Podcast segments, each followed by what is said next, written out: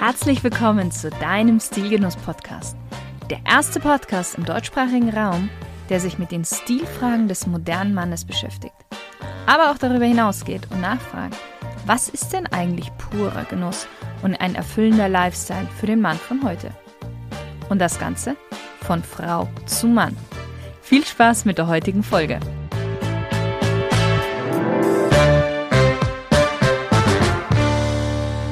Hallo lieber Stilgenusshörer. Was kann ich denn am besten beim Sportmachen tragen im Fitnessstudio? Du wirst es mir nicht glauben, aber genau diese Frage wurde mir schon so oft gestellt. Gerade in meinen Coachings. Oder vielleicht glaubst du mir tatsächlich die Frage, weil du sie dir selbst schon des Öfteren gestellt hast. Corona ist ja mehr oder weniger vorbei, der Winter wird auch nicht mehr allzu lange anhalten. Wahrscheinlich. Und ganz viele treibt es jetzt wieder ins Fitnessstudio, um den Winterspeck oder ja auch den Corona-Speck wieder abzutrainieren. Und jeder möchte dabei auch gut aussehen. Deshalb lass uns heute in dieser Folge mal einfach dem Fitnessstudio widmen und wie du dich da am besten kleiden kannst. Und eines gleich mal vorweg. Und wahrscheinlich ernüchtert das vielleicht jetzt auch den ein oder anderen oder vielleicht erleichtert es auch den ein oder anderen. Ein Fitnessstudio ist kein Laufsteg. Schließlich möchtest du dort trainieren und schwitzen und nicht dich dort durch dein Auftreten in den Mittelpunkt stellen. Ja, ich weiß, es gibt einige, die gefühlt nur zum Posen ins Fitnessstudio gehen, aber die lassen wir jetzt mal außen vor. Das heißt, Funktion geht immer vor Stil, wenn es um das eigene Fitness-Outfit geht. Bequeme Kleidung im Fitnessstudio ist ein Must-Have und für mich ein absolut bestimmendes Auswahlkriterium bei den Kleidungsstücken. Was brauchst du also als erstes mal, wenn du ins Fitnessstudio gehst? Natürlich ein sprechendes Shirt, beziehungsweise mehrere. Je nach deiner Präferenz kannst du ein kurzärmeliges oder ein langärmeliges Shirt auswählen. Achte darauf, dass es nicht zu kurz geschnitten ist, damit es nicht bei jedem Mal bücken nach oben zieht oder ja, bei den Sit-ups irgendwie verrutscht. Und du solltest sicherstellen, dass das Shirt aus einem Stoff hergestellt wurde, das deine Temperatur reguliert und den Schweiß weiterleitet. Gerade technische Stoffe, welche den Schweiß vom Körper wegtransportieren, sind eine sehr, sehr gute Wahl im Fitnessstudio und beim Sport generell. Meist beruhen diese Kleidungsstücke auf speziell entwickelte Stoffe welche den Schweiß einfach zur äußeren Stoffschicht leiten können, damit dieser dort dann besser verdunsten kann und nicht am Körper klebt. Erstens ist es unangenehm, wenn der Schweiß am Körper klebt. Und es können sich auch zweitens Bakterien bilden und du fängst dann natürlich auch leichter an zu riechen. Reguläre T-Shirts aus Baumwolle haben hier nämlich den großen Nachteil. Baumwolle nimmt zwar Schweiß auf, aber leitet ihn nicht weiter.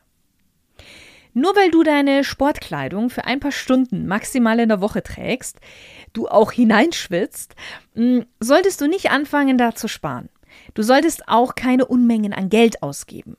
Aber setze auf Qualität, denn du wirst dich beim Sport viel, viel wohler fühlen und diese Kleidung unterstützt dich viel mehr bei den sportlichen Aktivitäten. Das heißt auch, bitte keine alten, vergammelten T-Shirts anziehen, die du sonst nur noch, weiß ich nicht, beim Weißeln oder bei der Gartenarbeit anziehen würdest. Ich glaube, ich muss da nicht weiter darauf eingehen, warum. Von diesen ärmellosen, weiten T-Shirts im Fitnessstudio, also solche Achselshirts, rate ich generell ab. Weniger aus funktionellem Gesichtspunkt als aus stylischem. Mir persönlich gefällt das überhaupt nicht. Ich kann verstehen, dass man darin noch weniger vielleicht schwitzt oder beziehungsweise es luftiger ist, so müsste man sagen. Aber gut aussehen tut man leider auch nicht darin. Mm, in manchen Fitnessstudio kann diese Art der Oberbekleidung sogar verboten sein. Also lieber mal in die Hausregeln reinschauen, wenn du unbedingt diese tragen möchtest. Mm, ansonsten lass es von einem Stilexperten dir gesagt sein, lass es lieber. Gehe auf ganz normale, ähm, kurzärmelige Shirts. Was überhaupt nicht geht und bei 99 Prozent der Fitnessstudio auch verboten ist, zum Glück, ist oberkörperfrei zu trainieren. Ich sage nicht, dass es nicht ästhetisch wäre, einen gut durchtrainierten Mann oberkörperfrei beim Trainieren zuzuschauen, aber Durch die fehlende Oberbekleidung hinterlässt du natürlich deinen Schweiß auf den Trainingsgeräten und das ist den anderen Gästen des Studios gegenüber nicht fair. Auch wenn du ein Handtuch benutzt. Wenn du, ich weiß nicht, draußen trainierst oder sowas, klar, dann kannst du das gerne machen. Die Hosen. Da gibt es ja auch eine riesengroße Auswahl an verschiedenen Modellen mittlerweile. Allgemein gilt, hier darf es ruhig ein wenig lockerer sein als im Vergleich zum Shirt, welches schon eher anliegend sein darf. Wenn die Hose schon bei den einfachsten Übungen spannt, solltest du dich für eine weitergeschnittene Variante entscheiden. Gegen die klassische Jogginghose ist eigentlich nie was einzuwenden. Sie sollte aber wie beim Shirt eher aus einem funktionalen Stoff sein als aus Baumwolle oder sogar vielleicht Polyester. Wähle ein Modell, das genügend Freiraum bietet, aber dennoch nicht baggy ist, also so weit geschnitten, sondern den Körper eher umschmeichelt. Idealerweise hat die Jogginghose nach unten hin ein schmal zulaufendes Hosenbein.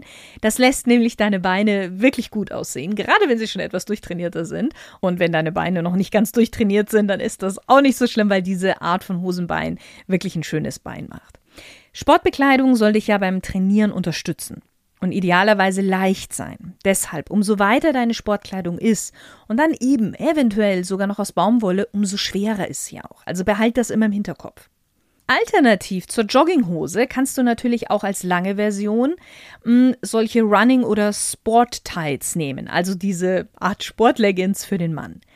Aber hier bitte immer, immer Shorts nach darüber tragen. Andernfalls naja, man muss nicht immer alles sehen.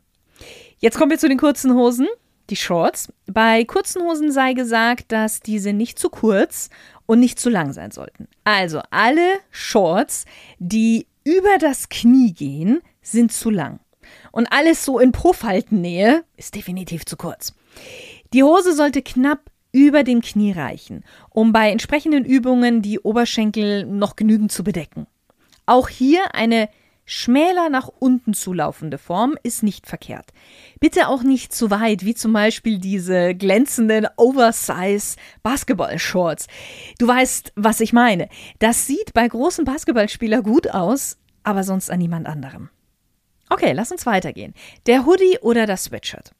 Natürlich wirst du auch mal was darüber anziehen, über deine Sportbekleidung. Vielleicht, weil du gerade auf dem Weg ins Fitnessstudio bist oder du draußen Sport machst und es ein bisschen frisch ist. Auch hier wieder wähle lieber ein technisches Material und nicht die gängigen Baumwollhoodies, die du zu Hause oder in deiner Freizeit anziehst. Denke immer an den Temperaturenausgleich, die Luftzirkulation und den Feuchtigkeitstransport. Ich persönlich finde Hoodiejacken auch ganz gut. Also quasi Hoodies mit Reißverschluss, denn man kann sie auch mal offen tragen, wenn es einem zu warm ist und man muss sie nicht komplett ausziehen. Jetzt kommen wir, oder beziehungsweise jetzt gehen wir mal noch weiter unten zu einem ganz essentiellen Punkt, die Socken. Es versteht sich von selbst, dass du beim Sport nicht deine regulären Socken trägst, die du auch sonst tagsüber trägst.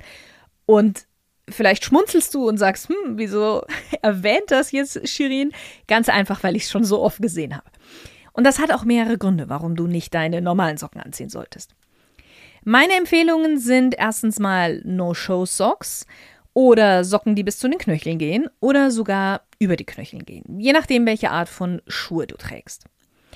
So, jetzt kommen wir mal zu den Gründen. Möchtest du hauptsächlich Cardio machen, wie zum Beispiel Laufen, dann sind Socken mit so kleinen Polsterungen bzw. Verstärkungen an den Bereichen rund um Gelenke und Knöchel sehr, sehr gut.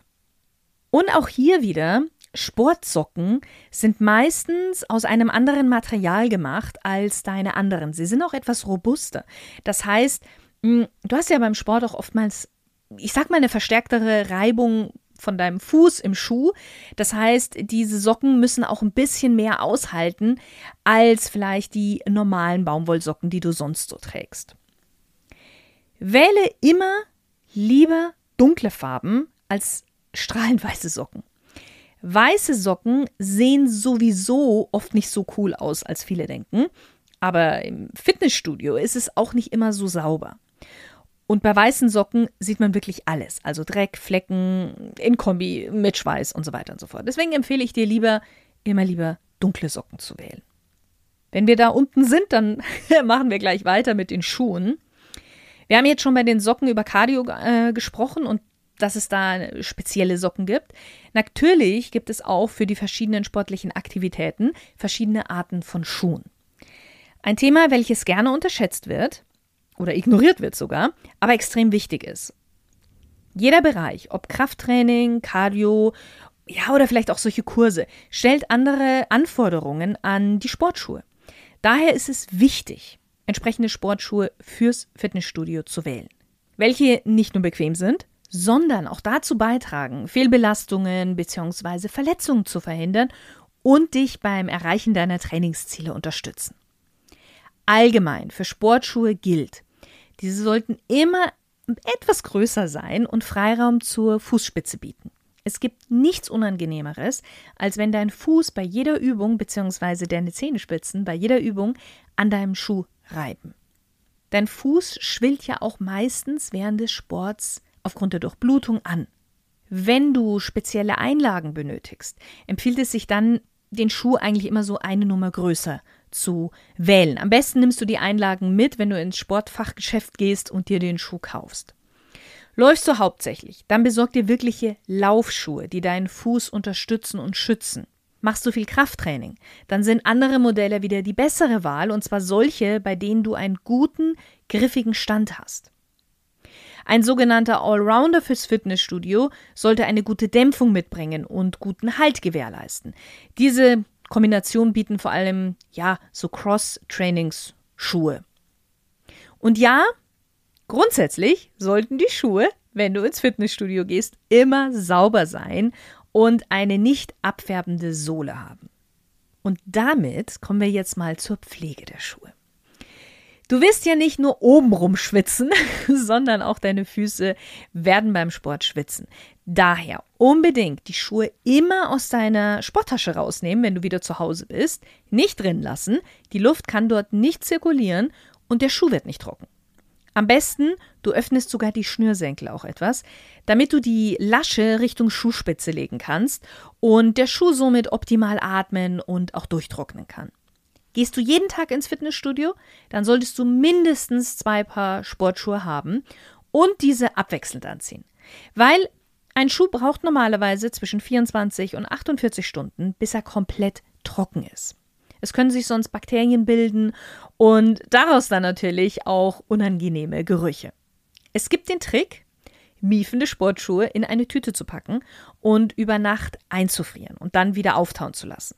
Das funktioniert auch, der Geruch ist meistens weg, aber ich würde das nicht allzu oft mit deinen Schuhen machen, weil der Gummi und die Klebstoffe durch das dauernde Einfrieren brüchig werden können.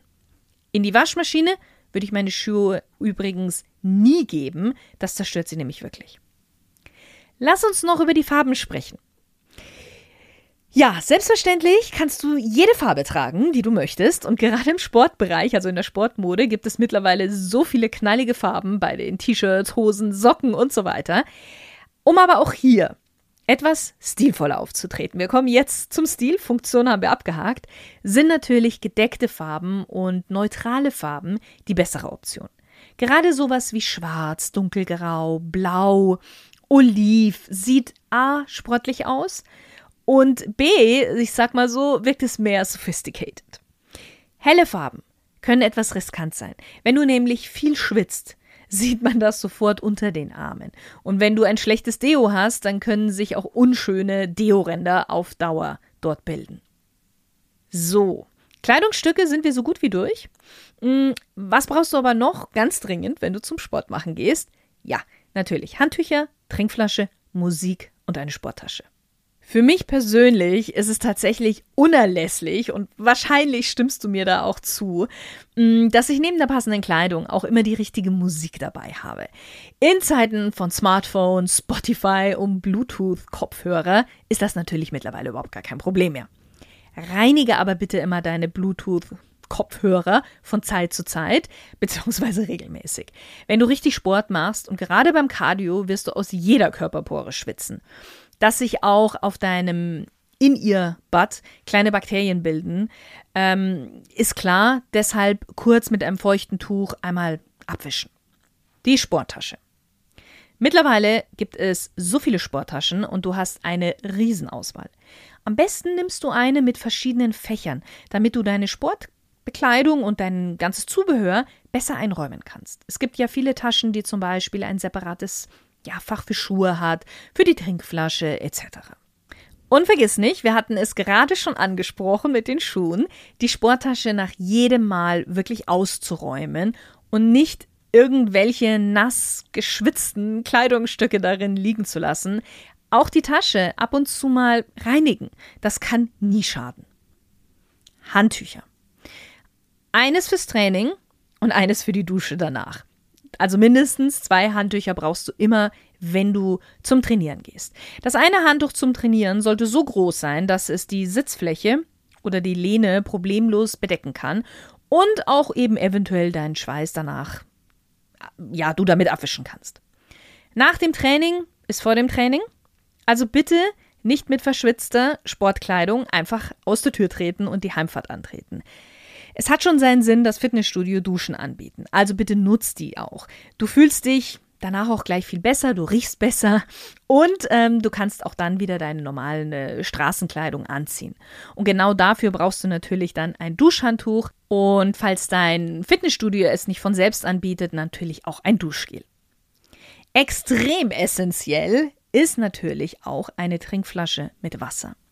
Du schwitzt, Dadurch verliert dein Körper Wasser, damit du nicht dehydrierst und dein Körper sich auch wieder besser erholen kann, solltest du schon während des Sports immer wieder was trinken. Wichtig ist hierbei darauf zu achten, dass es sich um eine Plastikflasche handelt. Ähm, Glasflaschen sind im Fitnessstudio zu riskant, die meisten verbieten es auch, weil sie einfach zerbrechen können und eine potenzielle Verletzungsgefahr davon ausgeht. Natürlich sollte die Flasche auch schön dicht verschließbar sein, damit nichts ausläuft, wenn du sie ja in deine Tasche schmeißt oder wenn sie tatsächlich einfach mal im Fitnessstudio irgendwie umfällt. So, zu guter Letzt möchte ich dich nochmal daran erinnern, mir Feedback zu Stilgenuss zu geben. Du weißt ja, bald wird es so weit sein, ich werde in eine kleine Pause gehen und den Podcast neu konzipieren und du darfst mitbestimmen, in welche Richtung es geht. Also, was gefällt dir an dem Podcast, was nicht? Dürfte eine Folge länger sein oder kürzer sein? Ist für dich der Sonntag der richtige Tag für die Veröffentlichung? Hm, was fehlt dir denn bei dem Podcast? Wovon hättest du gerne mehr? Welche Themen interessieren dich? Schreib mir einfach unter podcast.stilgenuss.com. Ich freue mich wirklich riesig von dir zu hören, weil du hilfst mir damit auch, ähm, sehr weiter und am Ende kommt es dir ja auch nur zugute. Ein, zwei letzte Tipps. Statt einzelne dicke Kleidungsstücke zu tragen, solltest du beim Sport auf das Zwiebelschalenprinzip setzen, wie auch sonst eigentlich. Hm, wird es zu warm, einfach eine Lage ausziehen und weiter geht's mit dem Training. Noch ein Tipp beziehungsweise ein No-Go. Viele tragen vor dem Sport Parfüm auf. Warum? Und vor allem oft einfach viel zu viel. Wahrscheinlich, weil sie Angst haben, dass man ihren Schweiß riechen könnte. Das Ergebnis ist aber, dass ihr Umkreis von 20 Meter nach Parfüm ja teilweise stinkt und für die anderen es echt unangenehm sein kann. Spar dir das für nach der Dusche auf und investiere lieber in gute Sportbekleidung und ein geruchshemmendes Deo. Ja, lieber Zielgenusshörer, ich hoffe, dir hat die Folge gefallen und du hast wieder mal einiges für dich mitnehmen können. Ich wünsche dir viel Spaß beim nächsten Mal Sport, beim nächsten Mal trainieren und natürlich viele stil- und genussvolle Momente, die dann nach dem Sport. Lieber Stilgenusshörer, warst du schon auf unserem Stilgenuss-Magazin? Wenn nicht, dann solltest du das unbedingt mal nachholen.